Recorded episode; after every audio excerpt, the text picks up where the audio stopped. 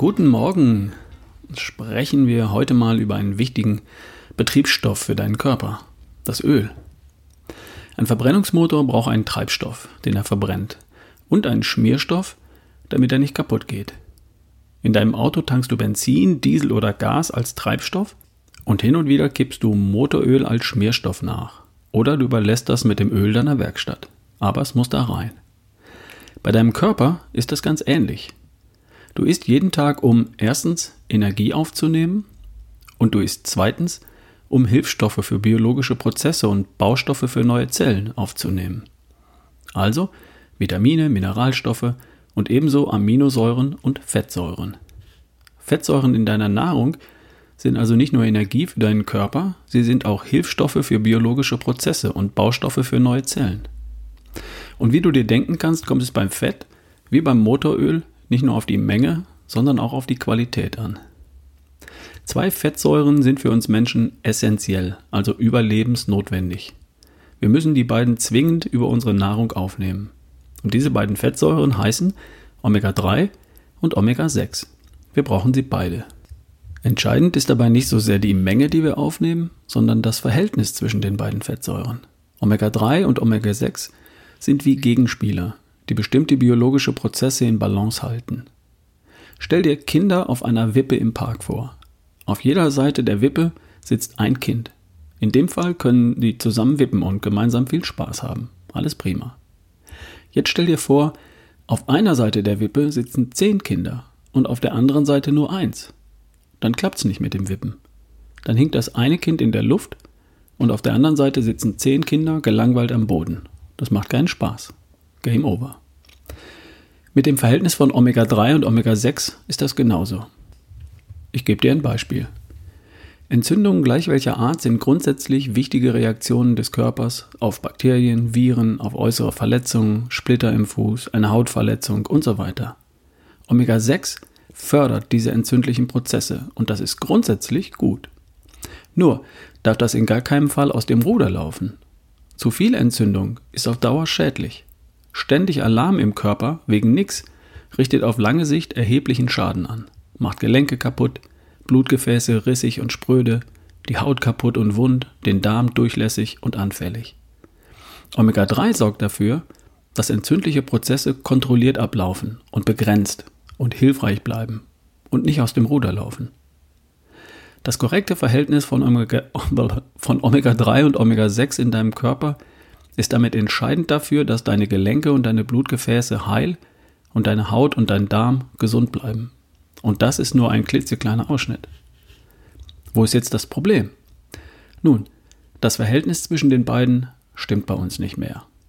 Ideal wäre ein Verhältnis von 1 zu 1, wie beim Eskimo ein Teil Omega-6 und ein Teil Omega-3. Als okay gilt noch ein Verhältnis von 4 zu 1, die Empfehlung der WHO. Vier Teile Omega-6 und ein Teil Omega-3. Der Durchschnitt in Deutschland liegt irgendwo zwischen 10 zu 1 und 20 zu 1, je nachdem, welcher Quelle man glaubt. Die allermeisten von uns nehmen deutlich zu viel Omega-6 auf und viel zu wenig Omega-3. Und das hat dann gesundheitliche Folgen mehr Entzündungsprozesse und damit anfällige Blutgefäße. Das führt zu Herzinfarkt und Schlaganfall. Entzündungen in Gelenken heißen Arthritis und Arthrose. Ich denke da an die kaputten Hüften meiner Mutter. Im Darm heißt das dann Reizdarm, Zöliakie, Leaky Gut oder Nahrungsmittelunverträglichkeit. Und woher kommt dieses Missverhältnis? Es liegt daran, dass die übliche Nahrung in der westlichen Welt viel weniger Omega-3 enthält, als wir brauchen. Hier nur zwei Beispiele. Unsere Kühe stehen im Stall und werden mit Getreide gefüttert, anstatt sich auf der Wiese zu bewegen und frisches Gras und Kräuter zu fressen. Das Fleisch enthält dann viel Omega-6 und wenig Omega-3. Und das gilt dann auch für die Milch und alles, was wir aus der Milch herstellen. Verarbeitete Lebensmittel enthalten sehr viel Omega-6-Fette, damit sie im Regal lange halten und nicht ranzig werden. Das ist praktisch für die Lebensmittelindustrie, aber nicht sehr gesund für dich. Und weil unsere Nahrung im Laufe der letzten Jahrzehnte immer mehr Omega-6-Fette enthält, stimmt heute für praktisch jeden von uns das Verhältnis nicht mehr. Die gute Sache ist, das Verhältnis kannst du korrigieren. Und zwar mit einem Ölwechsel. Und der sieht so aus. Erstens, du vermeidest weitgehend verarbeitete Lebensmittel. Also alles, was verpackt ist und haltbar. Zweitens, du stellst um auf Lebensmittel mit einem hohen Omega-3-Anteil.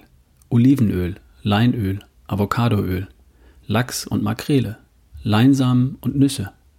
Und drittens, du nimmst gegebenenfalls Omega-3 zur Nahrungsergänzung. Ich tue das. Muss das sein?